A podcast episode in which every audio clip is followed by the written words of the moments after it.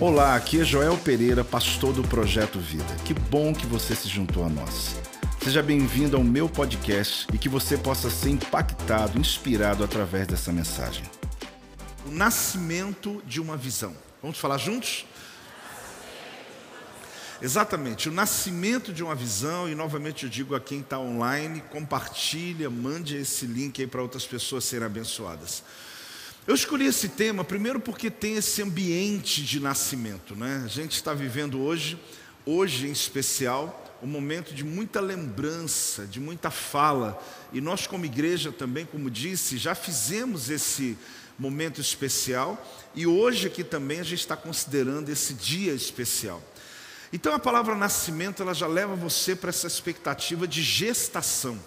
E eu quero exatamente mostrar para você que existe um caminho bíblico, existe uma maneira de você gestar, de você gerar, de você provocar, ah, ou pelo menos saber, melhor do que provocar, esperar o nascimento de uma visão, assim como um bebê quando nasce no tempo certo. Eu escrevi um, uma frase né, de Aristóteles que diz que a alma nunca pensa sem uma imagem. Eu achava que isso era uma descoberta mais nova, né? mas Aristóteles então já dizia, a Bíblia também já mostra, né, que assim como pensa em tua alma, mas ele diz que a gente, a alma nunca pensa sem primeiro criar uma imagem. É quase que natural, já fiz várias vezes aqui teste com vocês, até quando você quer não pensar, a tua alma cria uma imagem, mesmo você sendo ou não visual como eu, você logo já cria ali uma imagem para depois falar. Então, visão faz parte da nossa vida, do dia a dia. Você está visionando, às vezes você está aqui já pensando, vou fazer isso, fazer isso, vou arrumar minha roupa, tal, vou arrumar meu, pegar a chave do carro. Eh, você já vai criando passos na tua mente por quê? Porque você está tendo uma imagem. Em Filipenses capítulo 2, versículo 13, gente, o apóstolo Paulo nos deu um presente. A Bíblia toda é um presente. Mas existem versículos, inclusive alguns pequenos versículos, que eles são verdadeiros tesouros que Deus entregou para nós. Quem está pronto para ouvir, quer ouvir e receber? Olha o que diz aqui, Filipenses 2,13: Porque Deus é quem efetua em vós tanto querer como realizar segundo a sua boa vontade. Preste atenção nessas versões que eu vou ler, eu vou ler três apenas, mais. Olha o que diz aqui: Pois é Deus quem está agindo dentro de vocês, dando-lhes a vontade e a força para atingirem o objetivo dele. Essa força vem de Deus, um poder interior, um trabalho do próprio Deus em vocês que resultará no prazer dele. E por último, porque Deus é quem lhes concede a disposição e a realização do que lhe agrada.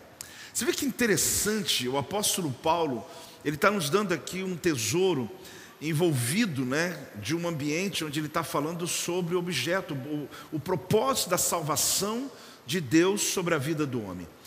Mas como eu estou falando sobre visão, eu quero usar todo esse versículo aqui nessa perspectiva de que Deus já colocou, Ele já efetuou. A palavra efetuar aqui é energia, energizou você, Ele já colocou em você, já potencializou em você tudo aquilo que Ele quer para dar prazer para Ele. Tudo em você é para dar prazer a Deus.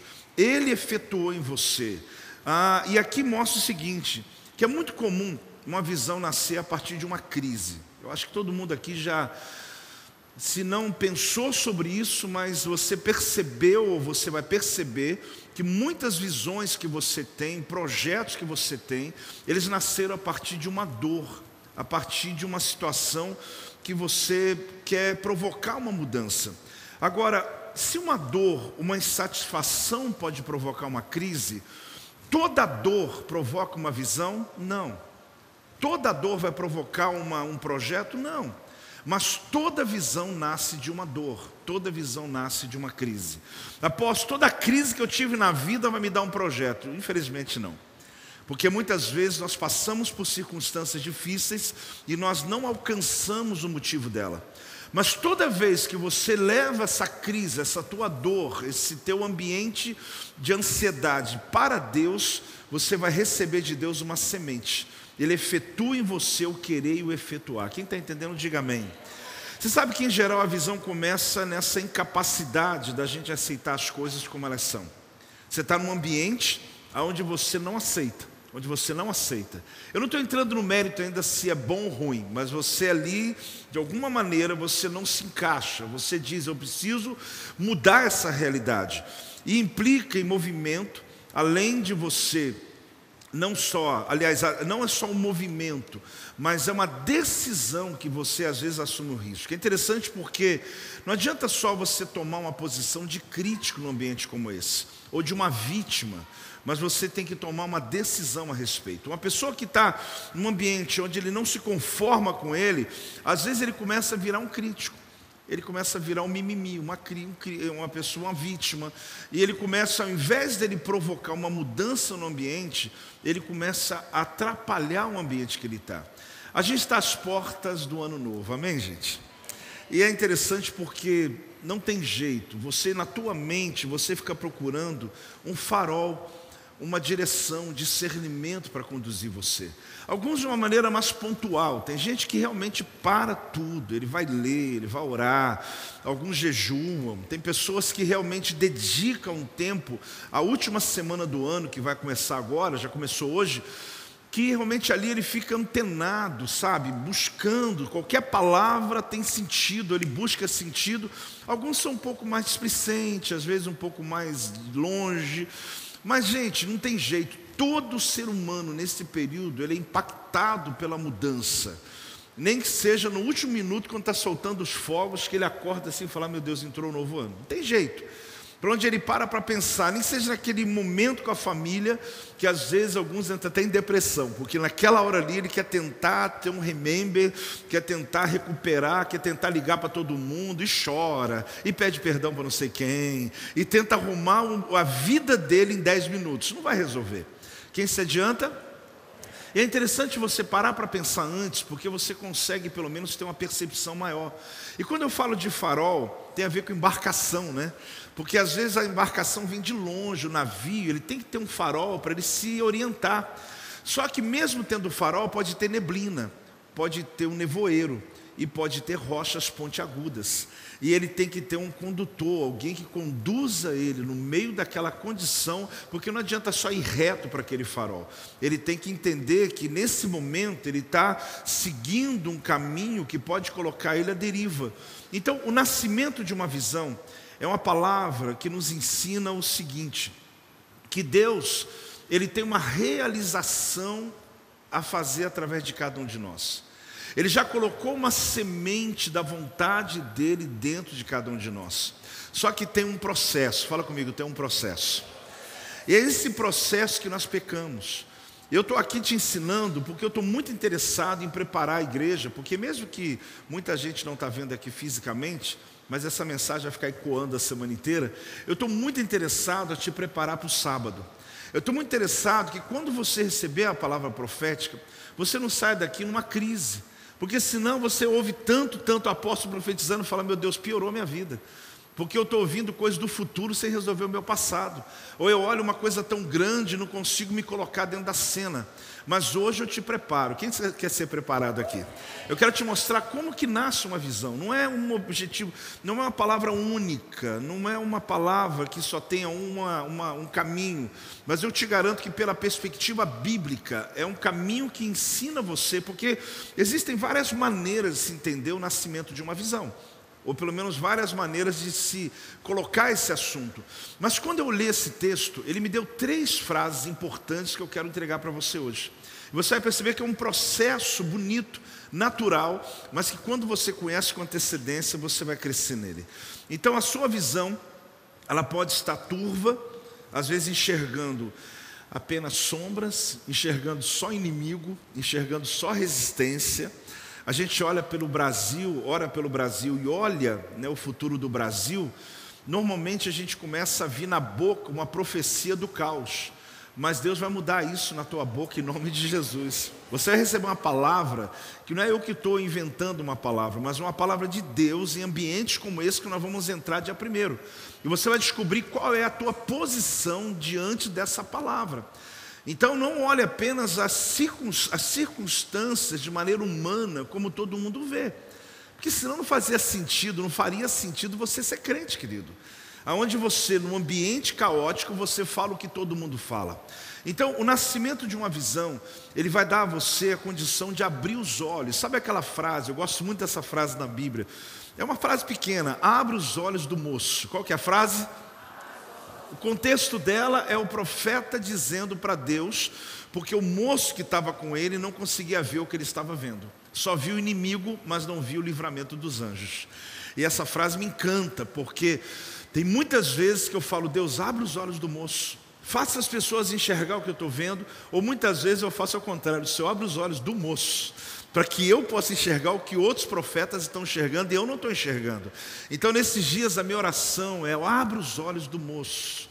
Abre os olhos dessa igreja, abre os olhos proféticos, para que você possa também ter uma palavra de mudança. Uma visão não começa com uma visão, mas começa com uma preocupação. Às vezes a gente pensa que a visão é só resultado de um flash que vem na tua mente e você enxerga objetivamente. Não. A visão ela nasce, querido, a partir de uma preocupação. É natural que você veja coisas que outros não vejam. É natural que você tenha uma preocupação sobre assuntos que outros não tenham. Isso é uma maneira de Deus definir um pouco, ou pelo menos te dar uma, uma clareza, né? Sobre onde Ele quer te usar, não só naquele ano inteiro, mas a vida. Então é natural que você tenha uma visão sobre algumas coisas que outros não estão enxergando. Por quê? Porque aquela situação é a sua preocupação. Talvez como pai, como mãe, pastor, talvez na sua condição, talvez pelo seu histórico, pela sua, pela sua vida, você tem um certo nível de preocupação. Essa preocupação pode gerar uma visão. E essa visão pode abençoar a vida de muitas pessoas. Agora, nem toda preocupação se torna uma visão. Quem já entendeu isso? Por quê? Porque alguns utilizam essa ansiedade de maneira errada.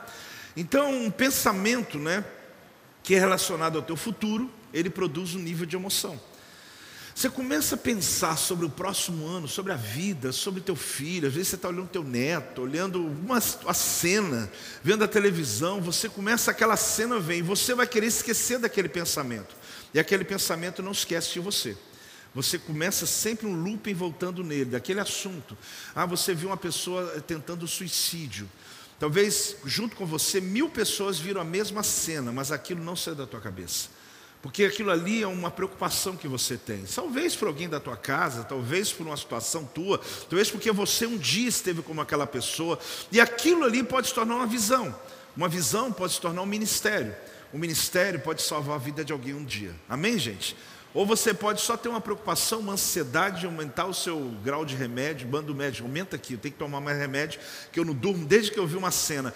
Você não sabe administrar aquilo sem de fato saber para onde você vai extravasar.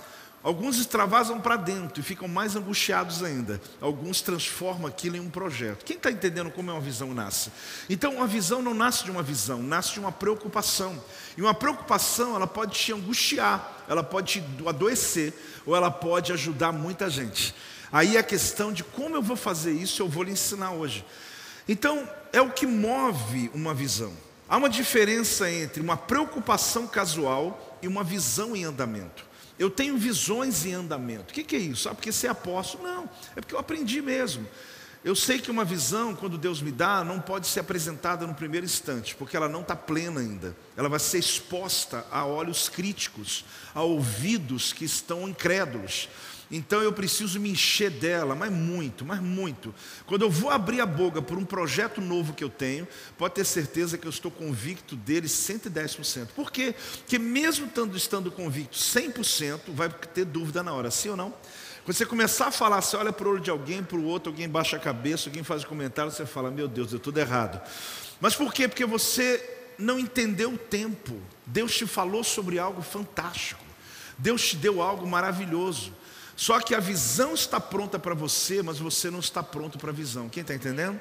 Ela está pronta para você, só que você não está pronto para ela, porque existe um processo. Eu já vou entrar no texto, estou criando essa expectativa, mesmo porque o texto vai ensinar para a gente.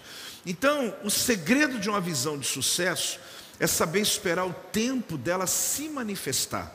Então, quando eu estou falando de um nascimento de uma visão, é como um bebê, é como uma manifestação de algo que está dentro de você, movendo dentro da tua vida. Só que se um bebê nasce antes do tempo, ele nasce fraco. E se passar do tempo, ele nasce morto. Então você precisa saber que uma visão você precisa compreender esse tempo de Deus na tua vida. Porque você pode nem querer ter uma visão de nada, mas ela vai ser, ela vai ser lembrada, a sua mente vai ficar remoendo aquilo, e você não descobriu que Deus está te dando um ministério, não uma nova doença. Aí a pessoa fica aquilo ali causando uma angústia na vida dela. Muitas pessoas não entenderam que algumas preocupações que vieram até você, não é para você se tornar um crítico, não é para você se tornar um murmurador e muito menos um doente, mas é para você transformar aquilo em alívio na vida das pessoas. Se você entender isso, vai te ajudar tanto nesses dias, vai te ajudar para a vida, mas vai te fazer compreender esse caminho bonito de uma visão que nasce dentro da gente, que você quer acordar e falar para todo mundo e Deus fala: ainda não de um sonho que você teve, uma ideia que você teve para ganhar muito dinheiro, e você simplesmente, ao invés de esperar aqueles meses para poder fazer todas as perguntas, as convicções virem, você testar sem as pessoas saberem que está testando elas, você falando com gente sem saber do que é, aí no outro dia você acorda e todo mundo fala: gente, vou ficar milionário. Vou ficar milionário, o olho está saltando, parece que você tomou um monte de remédio, rede boa a noite toda, né? Aí as pessoas olham para você, não acreditam em você, sabe por quê? Porque você só está falando do final, não o processo. Você só está falando do que está o objetivo final. E na verdade, o plano de Deus não está na obra, está no obreiro. Está tá, tá dando para entender ou não? O plano de Deus não é a obra, é o obreiro. Ele tem prazer em você, ele gosta de você. Só que a gente focaliza no final e dá tudo errado. Que a gente quer mostrar uma criança que não está nem com três meses no útero ainda, vai matar a criança. Antes dela nascer, você já matou a criança. Ela, ela não vai se manifestar de forma correta. Quem está recebendo? Entenda isso, porque isso vai te ajudar. São três coisas só. Primeira, a visão amadurece dentro de nós. Fala comigo. Então, o apóstolo Paulo, ele mostrou isso quando diz que o Senhor ele faz, ele efetua em nós. Então, ela amadurece dentro de nós, a visão amadurece dentro de nós. Então, nem todos os fardos se materializam em visão, mas toda visão começa com um fardo. Guarda essa, essa frase aí. Você está entendendo? Tem muitos fardos que você viveu. Você tem dez situações que está te oprimindo. Todas elas vai virar, vai virar dez ministérios, dez visões? Não. Pode ser que das dez, nove delas só está te oprimindo mesmo, te tirando sono, está roubando a tua saúde, está tá te acelerando, está roubando, enfim. Só que você, quando aprender o que eu estou te ensinando hoje, você vai transformar tudo em processos. Mesmo que nem seja um grande projeto, não é nada a ver. Tem projetos que é sazonal. O que é um projeto sazonal? Um projeto que durou um mês e foi tremendo. Deus te deu uma coisa linda e você naquele mês executou e aquilo te extravasou. Então, ao invés daquilo te oprimir para dentro, você colocou para fora da maneira mais positiva possível. Mas só faz isso, querido, quem aprendeu, quem está entendendo que na vida não adianta você andar na amargura. Por que, que a terra tem um poder extraordinário de transformar lixo em adubo? É porque a terra foi criada para isso ela tem essa capacidade de o lixo virar adubo no futuro. É só uma questão de tempo. E a gente não lembra, não lembra, que nós fomos criados da terra, então a gente começa simplesmente a ser meio refratário. Tudo que para, para em nós é, é impermeável. Você só diz, eu rejeito, eu rejeito. Nem tudo dá para rejeitar. Tem coisa que entra dentro da tua alma, querido, já era, já absorveu, já era. Então você tem que devolver o que foi mal em bem. Só que isso é transformar uma crise, transformar um fardo em uma visão. Nem todo fardo vira visão, mas acredite, toda visão nasce de um fardo. Todo projeto, até o projeto Vida, todos os projetos nasceram de uma dor, nasceram de uma preocupação, nasceram de uma de você olhar uma situação que você quer mudar o ambiente, você quer transformar realidades, e aí pode nascer um projeto maravilhoso. A minha oração é que 2023 você consiga enxergar isso na tua vida. E que ao receber no culto profético as profecias, você não saia daqui em crise, pelo contrário, você diga: Meu Deus, Deus vai provocar esses, essas visões dentro de mim. Assim como não podemos apressar o desenvolvimento de um bebê no ventre materno, também a gente não pode apressar uma visão. Fala para o irmão do lado, não apresse a visão.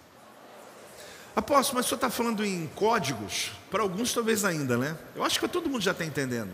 Apóstolo, mas eu não quero visão de nada, eu tenho meus problemas, eu tenho minha vida. Querido, casar é uma visão, então vamos lá. Não estou falando só de ministério, não. Construir uma casa é uma visão. Trocar de carro é uma visão. A visão é uma coisa que eu disse a Aristóteles falando: a tua alma nunca pensa sem uma visão, ela sempre cria uma visão. Então, na verdade, até você que não quer ter, você tem, nem que seja de coisa ruim, sim ou não? Tem gente que fica pensando toda, você é assaltado, você é assaltado, é uma visão. Né? Só que dá para melhorar, né? Você pode melhorar a sua visão, você pode trazer para dentro de si algo muito mais positivo.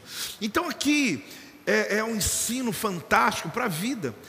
Agir com muita rapidez em uma visão é como forçar um bebê a nascer prematuramente. Eles sempre nascem como fracos. Você tem que ter um cuidado. Alguns sobrevivem, aposto, mas sobrevive. Sim, mas dá muito trabalho. É aquela visão que você já começa no início tendo que convencer as pessoas na dor. Você tem que chegar e falar, irmão, vamos comigo, não vai dar certo, vai acontecer. Mas em nome de Jesus, a minha oração é que quando Deus nos falar aqui nesse púlpito no sábado à noite, o teu coração esteja ávido para receber aquilo que Deus está para fazer através da tua vida com velocidade. Porque aquilo que eu entregar já foi gerado, então já vai para nascer mesmo. E quando vier para acontecer na tua vida. Ah, uma visão precisa estar madura, saudável, antes de ser exposta a um ambiente cético, crítico, obstinado. Porque quando eu me reúno com pessoas, quando eu falo para você, quando eu falo na internet, quando eu falo com a minha esposa, quando, quando eu lanço um projeto, a pessoa que está aqui do lado, não é culpa dela, mas ela está cética ainda. Ela está, eu mesmo já estive, eu confesso para você, eu já estive.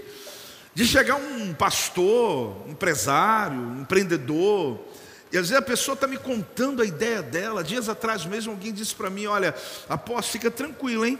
Em três meses eu estou milionário. E eu enchi meu coração de fé, eu respirei e falei: Senhor, me ajuda, me ajuda para não atrapalhar essa pessoa. Porque o meu Joel humano estava dizendo: Não vai dar certo. Aí, posso, mas sou incrédulo, hein? Não, eu, sou, eu tenho a vida. Eu sei que é muito trabalho, é muito envolvimento é muita disposição para você conseguir, às vezes, alcançar um certo valor financeiro. E eu vi aquela pessoa dizendo: Eu vou sair do nada para isso, que Deus o faça, amém, igreja? Só que mais ao mesmo tempo eu enchia, falava, Senhor, em nome de Deus, eu falei, Deus abençoe, faça, que o Senhor possa abrir portas. Por quê? Porque é o Joel profético, é aquele que está dizendo, vamos embora, porque Deus pode, porque eu sei que Deus pode fazer. Eu sei, eu sei que pode. Só que nós humanos, nós temos nossos limites. Então, naquele momento, eu estava do lado de cá. Só que a pessoa que estava me dizendo, ela estava convicta. Amém, Jesus. Glória a Deus. Deus abençoe. Agora, o que eu quero te mostrar é que sempre vai haver uma resistência natural. Seja qual for ministério, quantas vezes Deus lhe deu uma palavra, nós vamos ganhar essa cidade. Aí alguém fala assim: esse pastor está empolgado.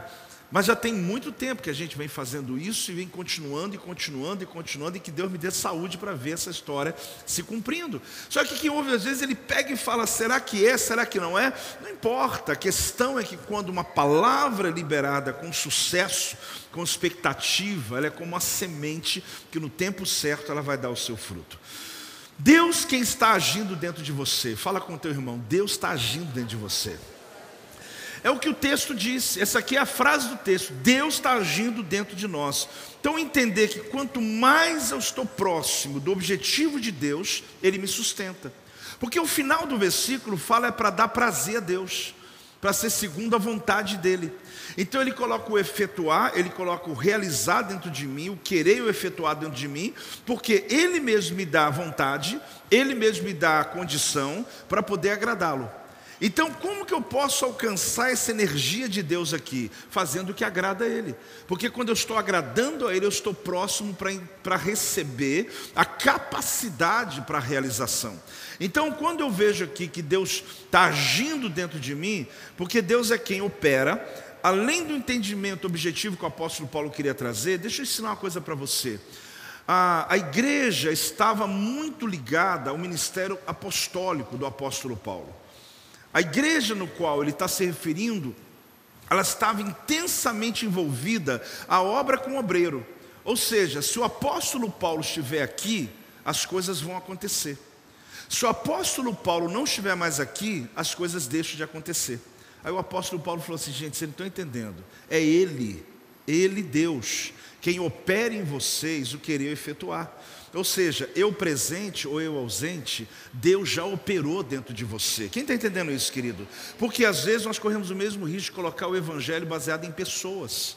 Na pessoa que está falando, na pessoa que está presente. Não, meu marido, minha esposa, não, meu filho é de oração, tem um apóstolo quando ele prega. Não, Paulo está dizendo, não, não, é ele. Fala comigo, é ele. Esse ele não é o apóstolo Paulo, esse ele é Deus. Ele está dizendo, ele já operou em você, ele já colocou o querer dentro das pessoas, ele já colocou o poder da realização. Paulo não estava querendo se isentar de uma responsabilidade apostólica, mas ele queria libertar uma igreja da religiosidade. E que em nome de Jesus o Senhor faça o mesmo em nosso tempo, amém, queridos? Que você não fique colocando expectativa em homem, em uma mulher, numa pessoa, num profeta. Deus pode usar pessoas para estimular você, para acordar você, para avivar você, mas Deus já colocou dentro de você o querer, o efetuar. A minha função é chegar aqui, estimular, te acordar, despertar, te avivar, abanar o fogo para poder aumentar mais ainda, mas Deus já plantou. Você, quando ouve uma palavra, você fala, está dando arrepio, por quê? Porque aquela palavra está se coadunando, está tá se, tá se, tá, tá mostrando que você já tem lá dentro de você você e quando junta, é como energia que você fala: Meu Deus, é isso, é isso que eu estou buscando. É assim ou não, igreja? Agora, talvez você não saiba desse poder que está em você, mas é Ele. Ele me dá uma visão do que Ele quer e me sustenta nela. Então, Ele me fortalece para atingir o objetivo dele. Isso que Deus está fazendo, apóstolo. Então, Deus é interesseiro mesmo, né? Ele me fortalece para cumprir o objetivo dele. É isso. Ele te dá poder, ele te dá o querer e ele te dá o efetuar para que você dê prazer a ele. Quem acha bom isso? Eu acho. Eu acho maravilhoso. Então eu quero dar prazer ao meu Deus. Então ele fala: "Meu filho, então eu vou lhe dar tudo que você precisa" eu lhe dou o querer para isso, eu lhe dou a condição para isso, eu patrocino você. Aí a gente pensa logo em dinheiro. Não é dinheiro, gente, é capacidade. A palavra grega é energia. Energia é uma condição que não para dentro de você. É você ter um combustível para a realização que não termina. Você tem mais energia, mais gás, mais combustível. Quando tem muita gente desistindo, você está continuando. Aí tem gente dizendo assim: o que, é que ele tem? Ele tem uma coisa, ele está agradando a Deus. E quando ele agrada a Deus, deu a dar a Ele um prazer maior das realizações. Dá uma salva de palmas ao Senhor, você pode fazer isso em nome de Jesus. Agora tem uma coisa que eu tenho que falar para você. Se está parecendo estudo bíblico, tudo bem, né? A gente vai assim mesmo hoje, né? Olha, nem toda ideia ou nem toda boa ideia é uma visão de Deus. Você pode ter uma linda ideia. Você acordou com uma ideia, você falou: "Meu Deus, mas nem toda boa ideia é uma visão de Deus. Tem algum problema nisso? Não. O problema é quando você quer embutir isso como uma visão de Deus. Quando alguém quer usar Deus para poder expor a ideia dele, que foi só ideia boa. Foi uma boa ideia, uma ideia inteligente, uma ideia sábia, uma ideia que pode dar resultado, mas não põe Deus, querido, nesse aspecto. Claro que, como servo de Deus, Deus está em tudo, porque Deus me deu a, a inteligência, então é de Deus. Mas o que eu quero te mostrar, querido, que quando uma visão ela vem de Deus, ela envolve ajudar outras pessoas. Uma boa ideia pode ajudar só você e a sua casa. Mas uma visão de Deus, ela vai atingir a pessoas que estão à sua volta. Tua vizinhança vai ser abençoada, pessoas da tua casa, sua cidade, alguém, seus, seus funcionários que trabalham para você, ou teu patrão, não importa. Uma ideia que vem de Deus, ela é mais ampla, é diferente só de uma boa ideia que pode lhe trazer um nível de resultado ou um nível de prazer. A nossa capacidade de buscar a vontade própria não é pecado. Porque às vezes a gente tem essa tendência, né? De buscar essa vontade e, e, e sim, fazer algo para nós mesmos. Não é um erro. Mas você tem que saber que isso é carreira solo. Não tem problema você sonhar. Tem problema. Eu quero, eu quero, eu quero, eu quero, eu quero. Afinal de contas, Deus nos deu uma inteligência de governo nessa terra. Só que compreenda uma coisa: é uma carreira solo. É antigo essa, essa ilustração, né? essa metáfora que eu uso, mas mesmo sendo antiga, há dias mesmo eu estava ensinando para um, mais de centenas de pastores e eu utilizei dessa metáfora que Deus me deu há muito tempo atrás, sobre Babel e Betel. Sobre o quê? porque é fácil de entender. Babel, um projeto de Nimrod, um cara que tinha um projeto de salvar a humanidade da época. Após o dilúvio, ele falou: vamos construir uma torre tão alta, tão alta, tão alta, tão alta, que se Deus mandar um outro dilúvio, a gente tem um lugar de sobrevivência. Absurdo, improvável, impossível, um projeto emburrecido. Só que você acredita que o povo está tão, o povo está tão deprimido, está tão medroso, está tão desesperado. Gente, quem tiver uma resposta para o caos governa. Esse é o nosso problema.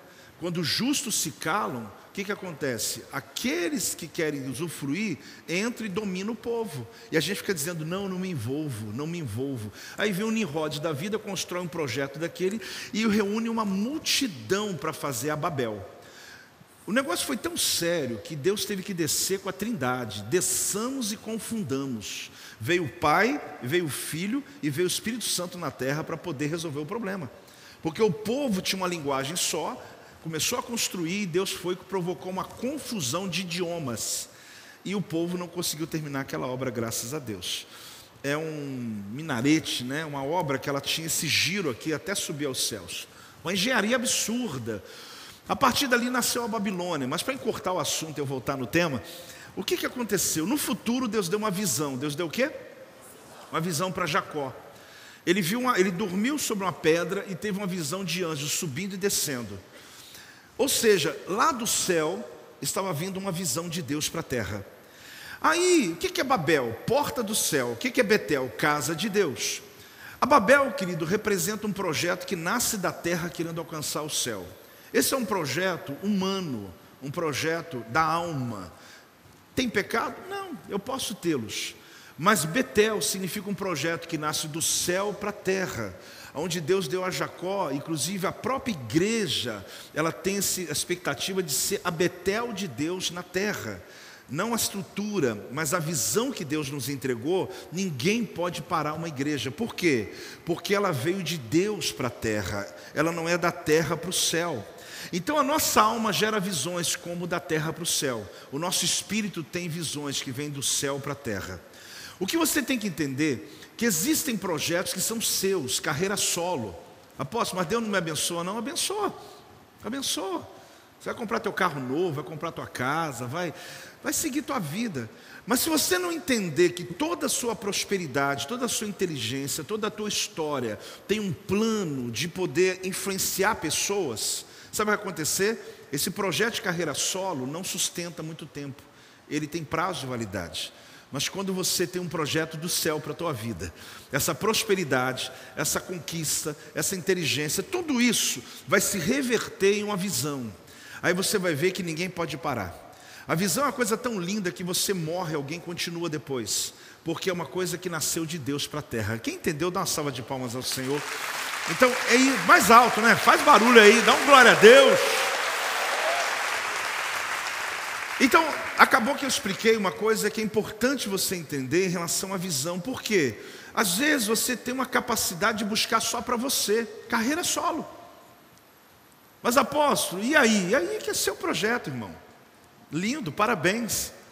É o teu projeto para o teu filho, o teu projeto para tua filha. Tem pecado? Não tem nenhum. Mas talvez não tenha nobreza é uma questão tua, é você e Deus. Tem gente que viu a vida inteira na alma. Ele realmente ele quer conquistar, conquistar. Só que no final ele foi ver que tudo é correr atrás do vento, porque ele percebe que aquela conquista toda vai virar briga.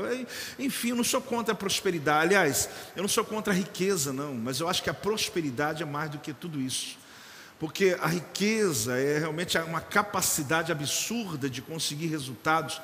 Agora, a prosperidade é você conquistar com aquilo que você tem. Então isso para mim é maravilhoso, porque eu conquisto com aquilo que eu já tenho e Deus vai me abençoando, Deus vai me abençoando, vai recebendo aí, Deus vai me abençoando. Então, olhe bem, Deus se interessa mais pelo obreiro do que pela obra. Eu falei agora há pouco isso, né? Se a gente entender que isso é o segredo de Deus, ele não interessa pela obra. Aqui, se eu tomo aqui, não, meu filho, eu estou querendo saber quem você se tornou com esse projeto. Não é chegar no final, não toma aqui, olha o meu dízimo, Senhor, olha aqui as vidas, ok, isso é lindo, mas eu quero saber, você obreiro, quem você se tornou? Em um ano, o que, que a sua vida mudou? O seu relacionamento comigo, a sua intimidade comigo, porque não adianta, a gente quer mostrar serviço. Tem, tem, tem funcionário que é assim, né? Ele quer mostrar só serviço. Ele quer mostrar por quê? Porque ele está achando que interessa só o serviço. E às vezes não é o caso. Aqui com Deus é diferente. Aqui a coisa é diferente. Então, olhe bem. Deus opera em nós antes de operar através de nós. Fala comigo? Deus opera em nós antes de operar através de nós. Então, que segredo é esse, apóstolo? Eu estou te ensinando hoje. Porque senão você vai ser aquele, me dá lá, toma aqui. É para fazer o quê? É para pegar isso aqui, colocar aqui, já coloquei. E agora, o que, eu faço? Irmão, não tem agora. Você tem que entender que o processo é o, é o mais importante. Leva essa carta aqui a 100 quilômetros dali. Aí você levou e voltou, e agora o que eu faço? O que você viu no caminho? Nada. Mas você abriu a janela para sentir o vento? Nada. Você viu a montanha? Nem vi. Eu não tinha que entregar a carta? Não, você não sabe, a carta estava até vazia. É que você precisava ver alguma coisa no caminho. A gente não entende o processo. Quem está aí, gente? Então, primeiro olhe bem, como é que a frase diz? Deus opera em nós antes de operar através de nós. Só que a gente tem uma tendência a dizer, Deus, me usa, me usa, me usa, através de mim, através de mim. Não, querido, enquanto Ele não operar em você, não faz sentido Ele operar através de você. Porque o segredo da coisa, o mais gostoso de Deus é ver a sua mudança, é ver, é ver o quanto você cresceu. Porque eu posso chegar aqui, chamar o bispo Leite, trazer 50 cesta básica, e se trouxer é bem-vindo, amém? E falar, onde que a gente entrega? Aí você fala, amém, bota no meu carro aí, vamos lá. E vai, vum, vum, vum, vum, vum. No final do dia, o que você fez? Entreguei 50 cestas básicas. Mas você não prestou atenção em mais nada. Você não lembra aquela casa, o olho daquela pessoa, porque a cesta é tão barato, gente. É barato. Se você olhar o tamanho da experiência que uma pessoa entregar e você ouvir uma história, tem gente, querido, que a cesta que ele recebeu vale muito, mas a história que ele contou para você e você ter ouvido ter ficado ali atento ouvindo, pode acreditar, valeu muito mais do que você só entregar algo para Ele. Então Deus quer operar primeiro em quem? E depois através de quem? Só que essa é a ordem: primeiro em mim, depois através de mim. Porque senão eu vou subir aqui no púlpito e pregar, pregar, pregar, como normal. Eu posso estudar uma coisa e dizer para você. Mas quando passou em mim primeiro, querido, é onde vem a minha autoridade. E quando eu falo, não vou falar apenas com conhecimento, eu vou falar com testemunho para a sua vida. E Deus quer dar um testemunho para você. Deus quer entregar uma visão para você, uma coisa que você vai falar naturalmente. Tem gente que fica ainda preocupada, posso eu abrir uma célula, o que, que eu vou fazer? Eu não sei o que falar, você vai saber. Você vai ter tanta experiência para contar, você vai ler um versículo e vai falar: Meu Deus, isso aqui é minha história, passei por isso. E você vai ver que na verdade vai fluir dentro de você. Você sabe que Moisés, quem mesmo? Ele ficou 40 anos sendo preparado, um povo que estava o quê? À espera de uma gestação, que muitas às vezes o que não consegue entender, que Moisés ele, ele foi preparado, Deus teve que operar nele por 40 anos antes de operar através dele. Essa espera é uma gestação. Então por isso que eu falo a você que muita gente às vezes não consegue entender esse tempo de gestação e quer que as coisas aconteçam antes do tempo. A visão de Deus já está pronta para você, mas esperando você ficar pronto para ela. Olha, isso aqui é tão verdadeiro que algumas vezes eu me deparei no meu ministério querendo fazer algo que não estava no tempo certo ainda. Porque a visão já foi dada a você. Quando você recebeu Jesus como seu e salvador da sua vida, Deus colocou o plano dele todo dentro de você. Só que você não está pronto. Fala para o teu irmão assim: você não está pronto. Essa é a questão. Então a grande angústia nossa é a gente querer fazer, pedir Deus, me dá o. Aí você fala, apóstolo, eu não vou fazer nada. Claro que vai. É onde vem o segundo ponto, eu vou te mostrar. Você começa fazendo algo, é como a gestação. A gestação de um mês não significa que a criança não está lá, é só que tem um mês só. Não dá para nascer ainda. Três meses, cinco meses, a criança já está lá. A questão é que você já tem, você já está fazendo algo. Você está fazendo o quê? Você está tendo tempo de gestação. Então a visão aqui é isso, é esse entendimento. A palavra efetua é energia. Aquele que nos dá energia. A energia de Deus é liberada sobre a nossa vida por meio da palavra, por meio da palavra, por isso que eu tenho que me expor à palavra. A mesma palavra que fez o universo existir pode liberar poder em nossa vida. Então a gente tem oportunidades esse ano. Esse ano que passa, o ano que vem, a gente entra o ano, tem um reencontro. O que é um reencontro? Apóstolo, uma oportunidade. É o quê? Oportunidade, é uma porta que se abre. Chega dia 1 de fevereiro, começa o jejum, 21 dias de jejum. Apóstolo, nunca jejuei, seja bem-vindo a primeira vez. Vai ser uma maravilha. Apóstolo, não colocaram isso quando eu fui a lançar o projeto Vida, não sabia que tinha essa cláusula. Né? Você vai ver que você vai desejar, porque quem tem uma causa não mede esforços e você vai ter uma causa para você apresentar diante do Pai, que você vai dizer: Meu Deus, é até pouco 21 dias, jejum até mais se precisar. Mas você vai crescer, então você vai perceber e ser exposto a ambientes para que você possa ter oportunidade de romper. Nós amadurecemos enquanto nos preparamos. Esse é o segundo entendimento. Vamos falar juntos? Nós amadurecemos enquanto nos preparamos. Então eu falei para você que você não está pronto. Ok, mas enquanto você se prepara, você vai amadurecendo a tua capacidade para tornar aquela visão possível. O que eu disse desde o início é que uma visão nascendo fora do tempo, ela nasce fraca. E muitas vezes nasce morto, nasce morta. E a gente já começa aquele projeto morto. Eu que na verdade a minha, a minha vida é muito ligada a ministérios, eu não sou empresário, mas lido né, com vocês também que são. Mas em relação à igreja, eu já vi muitas igrejas começar o ano nascer e o final do ano morrer. Aí você fica pensando, meu Deus, mas o que, que aconteceu? É pecado? Eu não sei que às vezes não é, gente. É só precipitação demais, falta de entendimento, projetos dentro de uma empresa, uma empresa também. A pessoa teve uma visão, meu Deus, tem que ser agora, tem que ser agora. Alguém te chamou em casa, vai ser hoje, vamos começar hoje. E às vezes muitas delas já nascem mortas. Por quê? Porque você não teve um tempo de você fazer as perguntas de você fazer a tela mental, de fazer profético. Eu sei que nem tudo vai vir pronto. É claro, tem muitos caras milionários aí que começou e deu certo. Mas a grande questão é ter esse tempo. Então é muito importante você perceber que tem que amadurecer. Não é apenas a nossa visão que amadurece, nós amadurecemos. Sim ou não, gente? Você é a mesma pessoa de três anos atrás? A gente é o mesmo antes do Covid e depois do Covid? Não. O mundo mudou a gente, mudou a maneira de ver a vida, mudou. Então, você amadureceu. Uma mesma visão dada a você três anos atrás e dada hoje, se você tivesse a mesma oportunidade, você fazia as mesmas coisas? Não. Eu mesmo já falei isso. Eu teria coisas que eu faria diferente, porque a inteligência, ou a experiência, ou conhecimento que eu adquiri em três anos, com aquele mesmo projeto, eu faria de uma outra maneira. Só que a gente não compreende isso e às vezes a gente perde as oportunidades e matamos a visão de Deus e até chegamos a dizer o seguinte: não, Deus não está comigo. Então a tendência é supor que se eu já sei, eu tenho que fazer. Já está na hora, já não vou perder mais tempo. Eu não sei se você já viu essa cena. Eu nunca vi assim é, diretamente, mas eu já vi em foto. Quando uma menina, ainda novinha, ela vai e veste o vestido de noiva da mãe e para tirar foto. E se maquia toda. Eu já vi uma, inclusive a mãe, eu, não, não pessoalmente, mas era uma história que eu estava vendo. A mãe morreu, então ela se vestiu, né, muito tempo depois, e se maquiou para o pai, né, para poder lembrar. Uma coisa até muito triste, né? Mas ela estava se vestindo.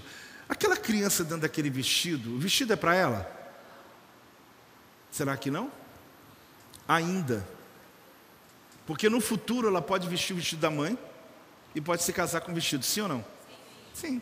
O único problema é que ela vestiu antes do tempo. O vestido da mãe, necessariamente, não é o vestido de noiva dela. Apesar de que eu já vi histórias assim, né? Filhas que se casaram com o vestido que a mãe se casou, e aí sucessivamente. Mas não é ainda, mas já é. Já ainda não. Como é que é? Já ainda não. Ah, já, está aqui, só que ainda não. Assim, uma visão é você vestir um vestido antes do tempo, vestir uma roupa antes do tempo. Aquela roupa, ela, ela pode ser perfeita para você daqui a 10 anos. Ela pode ser perfeita para você daqui a 5 anos. A grande questão é uma visão. Ela é perfeita, ela é tua, ela foi feita na tua medida, só que não da tua medida do hoje, porque você não está pronto, você não tem a maturidade suficiente. Agora significa eu vou ficar parado então na igreja, significa eu ficar parado na vida, significa eu vou, não, eu vou crescendo, construindo algo. Eu vou fazendo, eu vou me movimentando, eu vou curtindo o caminho, eu vou curtindo a viagem. Se não manifestou ainda, eu estou no processo. E no processo, que dá o ouvido, sinta o vento, vê as montanhas, veja a vida, converse com pessoas, ajude quem puder e vá fazendo no caminho. Quem está entendendo essa linguagem, querido? Porque tem muita gente que é angustiado, ele só está aqui, olha. Sabe aquela. Vou dar um exemplo assim, bem caseiro, né? Aquela criança que desce, a comida não está na mesa ainda, ele volta para o quarto dele. Aí você fala, menino, vem cá, vamos ficar comigo. Não, não, quando está pronto. É quando está pronto, ele vem e come. Né? Aí o que acontece? O que está querendo dizer? Quando estiver pronto, eu me sento. Tem muita gente que faz assim, ele acha que é só o final que vale a pena. Me chama para, quando tiver tudo resolvido, me chama. Quando tiver tudo pronto, me chama. Sim ou não? Quando tiver tudo em ordem, me chama. Quando a casa estiver pronta, me chama para inaugurar. Não, existe um processo de construção que você precisa fazer parte dele. E Deus quer que essa visão que está nascendo em você, você tenha um tempo da gestação e curta o processo da gestação. Curta esse ambiente de preparação. Vai preparando a casa, preparando o quarto, vai preparando as coisas, porque quando quando nascer, aí você vai ver que nasceu no tempo certo e você está pronto exatamente no tempo certo. Dá uma salva de palmas ao Senhor, glória a Deus, glória a Deus. Fale comigo, a minha visão é uma visão da extensão de Deus. Deus tem uma visão, eu estou aqui recebendo uma extensão da visão de Deus. Agora eu ativo através de quê? Como que eu ativo? Como que Deus vai efetuar? Eu já lhe falei, através da palavra. Porque a visão, ela te capacita a suportar a preparação. Toda preparação, toda, é, toda preparação é árdua. Toda preparação, todo processo. Todo momento você está se preparando para algo, estudando para algo, trabalhando para algo, é árduo. Só que a dor do processo ela é ofuscada, ela é anestesiada, ela é tirada pela visão do futuro. Então, a visão é uma coisa linda. Quando eu sei o que Deus está fazendo, quando eu sei que alguma coisa está para acontecer na minha vida, está doendo agora, mas eu tenho certeza que Deus vai me usar, Deus vai fazer.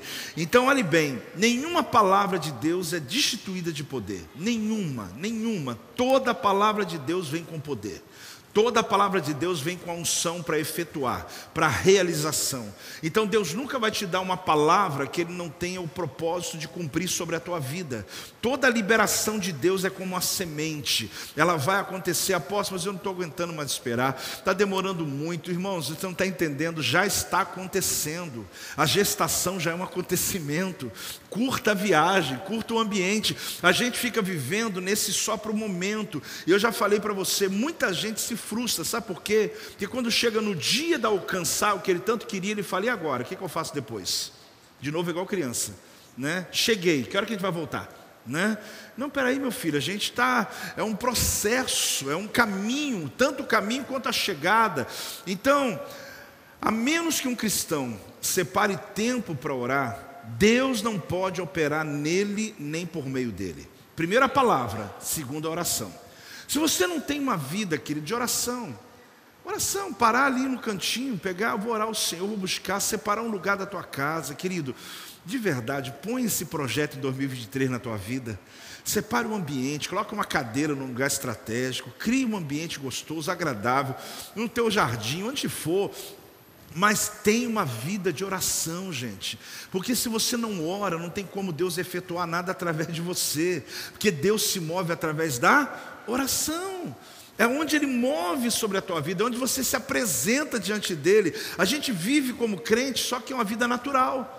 A gente quer viver no natural. A gente quer que Deus se, venha se adequar à nossa vida e não nós que vamos entender o plano e o propósito que Ele tem. Então, se você não ora, você está longe de ver esse milagre, essa visão, ela acontecer. Se Ele colocou dentro de nós o querer efetuar, Ele colocou dentro de nós a visão e a manifestação da mesma.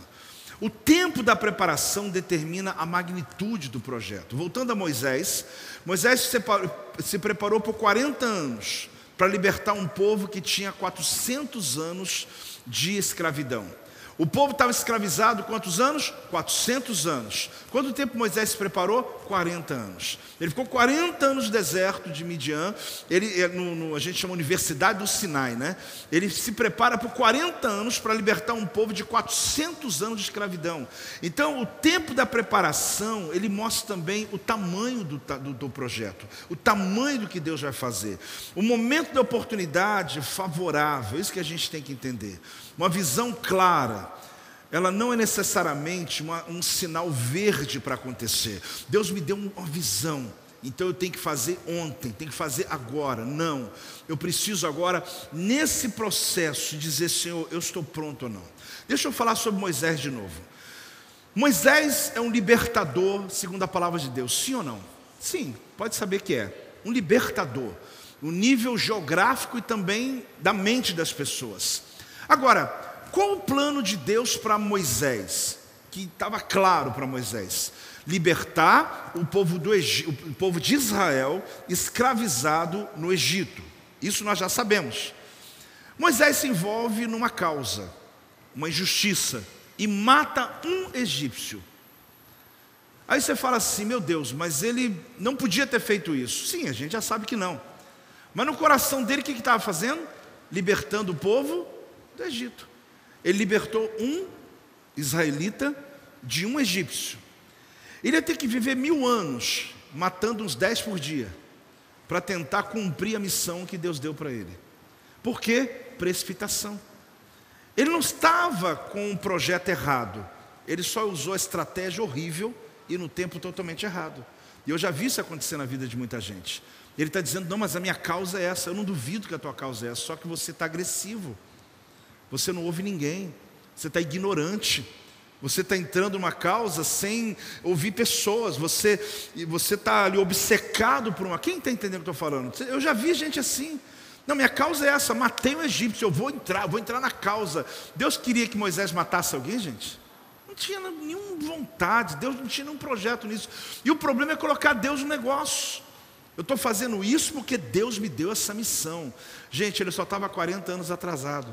Deus mandou ele para a escola, para a universidade do Sinai. Fica aí, meu filho, fica aí. Um ano, dois anos, três, dez. Olha o tempo, gente. 20 anos, 30 anos, 40 anos. Acho que até ele já está esquecido já. Um dia ele está passando e uma sarça começou a queimar. E ele está esperando a terminar o fogo. E o fogo não acaba. Ele fala: Meu Deus, que maravilha é essa? 40 anos depois, Deus falou: chegou o dia, você está pronto de verdade agora. Você vai voltar para aquele povo e eu vou te usar. Agora, meu amigo, ele levanta o cajado, Deus manda praga, faz milagres. Deus abre o mar vermelho. Porque quando eu estou no tempo de Deus, o que eu vou fazer em muito menos tempo, eu não faria em 40 anos o que Deus vai fazer quando chega a hora do tempo de Deus.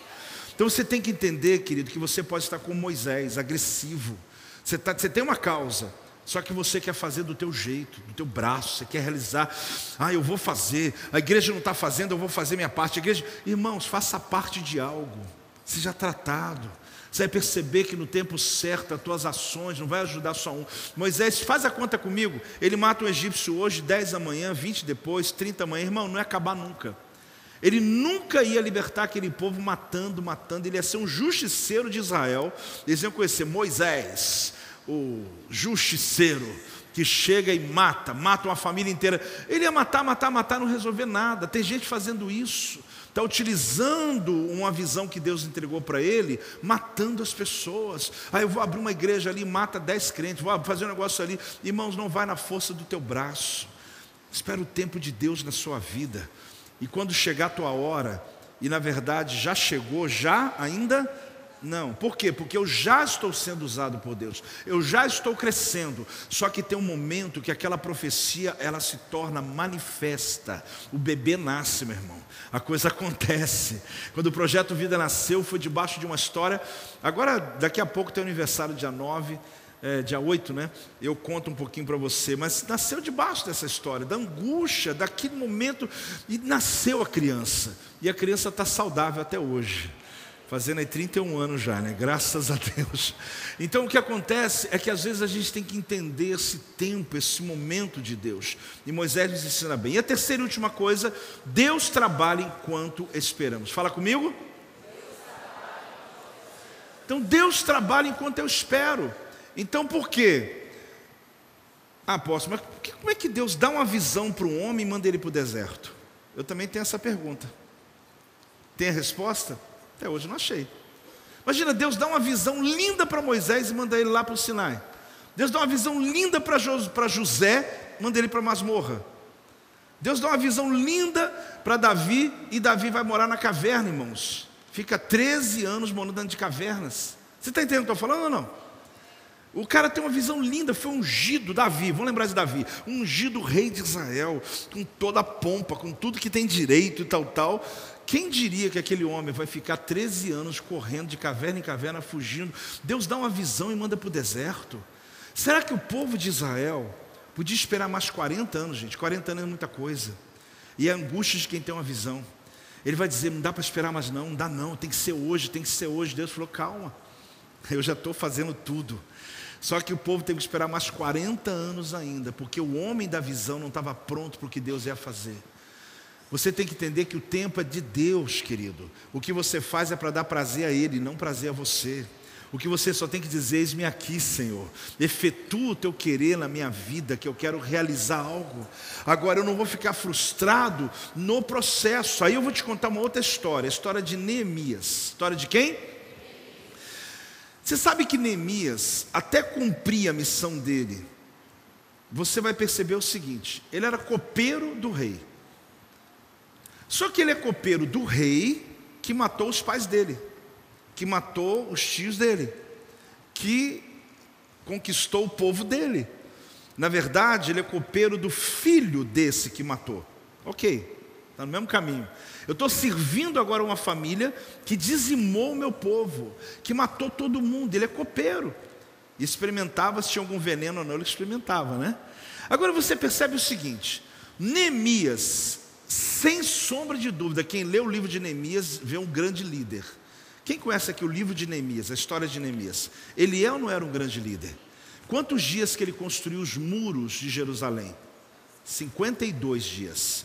Como que alguém, numa capacidade de liderança e gestão dessa, a gente lê ali e você fala, meu Deus, Pode pegar todo o conhecimento das universidades, PhD, doutorado, coach, pegar. Você não consegue entender aquela mente, porque ele em 52 dias, ele organizou um caos e construiu um muro de uma cidade inteira que estava totalmente caótica. Agora, eu quero falar um, pouquinho sobre Neemias. Neemias era um líder em potencial. Ele não usava nem 5% da capacidade dele para servir café, servir água, servir um prato de comida.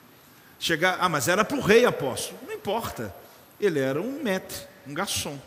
Só que aquele homem era um líder, um homem que lidera multidões, um homem que transforma a realidade de um país.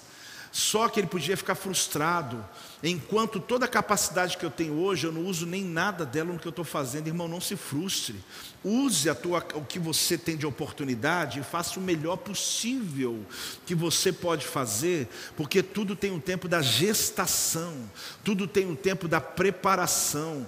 Neemias está servindo cafezinho para o rei, está servindo aguinha para o rei, mas é um líder que acorda todo dia de manhã chegando assim: Deus, que dia que vai chegar, que hora que vai chegar, até que um dia, o que, que aconteceu? O rosto dele não conseguiu esconder mais, o corpo dele não esconde mais é que as contrações estão chegando.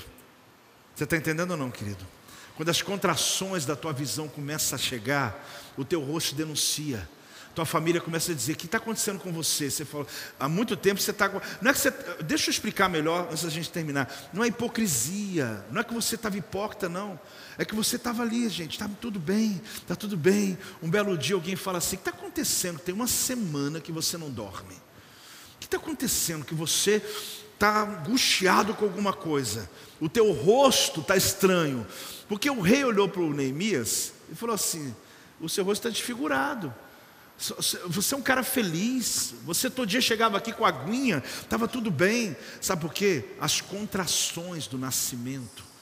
Porque Deus está para fazer algo grande. Deus está para te prosperar em algo que vai libertar a vida de muita gente.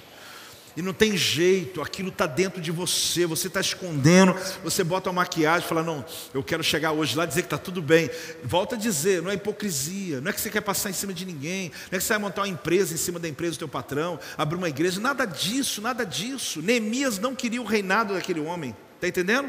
Neemias não queria o dinheiro daquele homem, não era nada a ver com aquele homem, é que dentro dele, desde o nascimento dele, o povo dele sofreu, havia algo que Deus plantou dentro dele, só que não estava pronto ainda. Enquanto isso, vai servindo a cozinha, Neemias, vai servindo o rei, vai aprendendo como lidar com a nobreza, vai vivendo no meio dos nobres. Você acha que tudo isso não tinha sentido no futuro, gente? Você acha que se ele fosse criado lá fora, como outros israelitas, ele foi colocado lá no palácio do rei para servir água para o rei. Só que teve um dia que o rosto dele denunciou: não entre em crise, isso não é pecado, não, é porque está passando da hora, porque está chegando a hora de nascer algo lindo. É a minha oração é que chegue a hora da contração essa semana, que o mês, o 23 para nós seja um ano de nascedouros, de visões, de libertações. Essa cidade, pode dar salva de palmas ao Senhor, de algo extraordinário que vai acontecer acontecer. Glória a Deus, dá um glória a Deus. Então isso me encanta na história de Neemias. Ele, se pudesse, ele ia continuar tendo aquelas angústias dele sobre o povo. Quem não lê o livro, lê depois. Ele tem uma angústia de voltar para Jerusalém, já destruída, desde o tempo que a Babilônia destruiu, para poder ajudar o povo dele. Só que ele sai dali com cartas do rei, com dinheiro, com autorização, com tudo para poder fazer essa obra. Só que a angústia dele, se tivesse tido antes do tempo, sabe o que o rei podia fazer com ele? Podia mandar ele embora, podia prendê-lo, podia dizer: esse cara é mal-humorado, esse cara trabalha aqui todo dia mal-humorado. Não, ele era um homem que estava bem, ele servia com excelência. Só que o dia que o rei viu ele mal, Neemias, o que, que eu posso fazer para te ajudar? Porque ele conquistou o coração do rei. Amado, quando você é íntegro naquilo que você faz, quando chegar o tempo da gestação, Pessoas à tua volta vão te ajudar a fazer a tua visão acontecer, porque elas vão perceber a sua entrega, a sua originalidade, a sua honestidade. Então Neemias, ele teve ali o que? O momento onde ele não tem mais, os poros anunciam, o teu corpo, a tua forma de agir, tua fala denuncia. Significa que a gestação está chegando ao fim, a contração, o neném vai nascer, ah, vai manifestar o poder de Deus, Deus vai fazer algo. Eu não sei se você está entendendo essa mensagem. Fique de pé nesse momento. Não sei se você está recebendo essa palavra, aqueles que estão em casa também. Você compreende a força que tem esse texto, porque no próximo sábado à noite, Deus quer nos entregar uma visão. Deus quer entregar algo para a sua vida, algo que é para essa igreja, sim, algo que é coletivo, sim, mas enquanto eu estiver falando, eu oro para que o Espírito Santo de Deus vá falando com você sobre aquilo que você precisa saber, sobre aquilo que você precisa se entregar, e aí é onde eu oro a você, que eu falo sobre você, vai chegar uma hora que as contrações elas começam a ficar fortes. Você sabe o que é isso? Eu não, não sou mulher, não sei o que é contração. Mas eu consigo discernir na leitura que eu faço. Porque vai ali o corpo todo, todo o corpo da mulher, ela trabalha para o nascimento daquela criança. Se ela não quiser, ela não tem como evitar. Por quê? Pode até atrapalhar, mas a criança tem que nascer. Querido, tem uma visão nascendo aí. Só que se você não souber discernir, você vai ficar amargurado, crítico. Vai ser uma pessoa atrapalhando o ministério. É assim. Que você fica vendo as coisas, em vez de você dar solução, você quer ficar só comentando. Só que você não entendeu o que está dentro de você, essa criança. Cada pessoa aqui tem uma gestação acontecendo. É ruim falar isso para homem, mas só hoje, tá, homens? É uma gestação que está dentro de você. É algo que está para nascer. Tem coisas, gente, que nem tem a ver com o ministério, tem a ver com a sua casa, teus filhos, decisões importantes que você vai tomar nos próximos dias. E você vai ver que quando eu estou direcionado por Deus, Ele me patrocina, Ele me, Ele me traz energia, que é a palavra efetuar, né? Ele me dá condições de fazer. Não siga a carreira solo, não, querido. Carreira solo cansa muito. Seja dependente do Espírito Santo e viva na dependência dele. Eu, eu quero terminar ensinando para você um princípio. A visão amadurece dentro de mim, eu amadureço enquanto me preparo e Deus trabalha enquanto espero. Vamos comigo? Vamos ler juntos lá? Um, dois, três. A visão amadurece dentro de. Faz o gesto aqui, ó. Nessa parte, na cabeça, depois as mãos assim. A visão amadurece dentro de mim. Eu amadureço enquanto me preparo. Deus trabalha enquanto espero. Um, dois, três. A visão amadurece dentro de mim. Eu amadureço enquanto me preparo. Deus trabalha enquanto espero. Mas outra vez, a visão amadurece dentro de mim. Eu amadureço enquanto me preparo. Deus trabalha enquanto espero. Mais uma vez, a visão amadurece dentro de mim. Deus trabalha enquanto espero. Agora, em silêncio, faço só os gestos. De novo? Um, dois, três. É o que Deus quer fazer, querido. É o tempo de Deus. Continue comigo. Vamos lá então, celebre. Mais alto! Este é o meu podcast. Você pode acompanhar meus conteúdos diários no Telegram e as mensagens completas no meu canal do YouTube. Não se esqueça de me seguir no Instagram. Compartilhe essa mensagem com outras pessoas e lembre-se: quem se adianta, governa.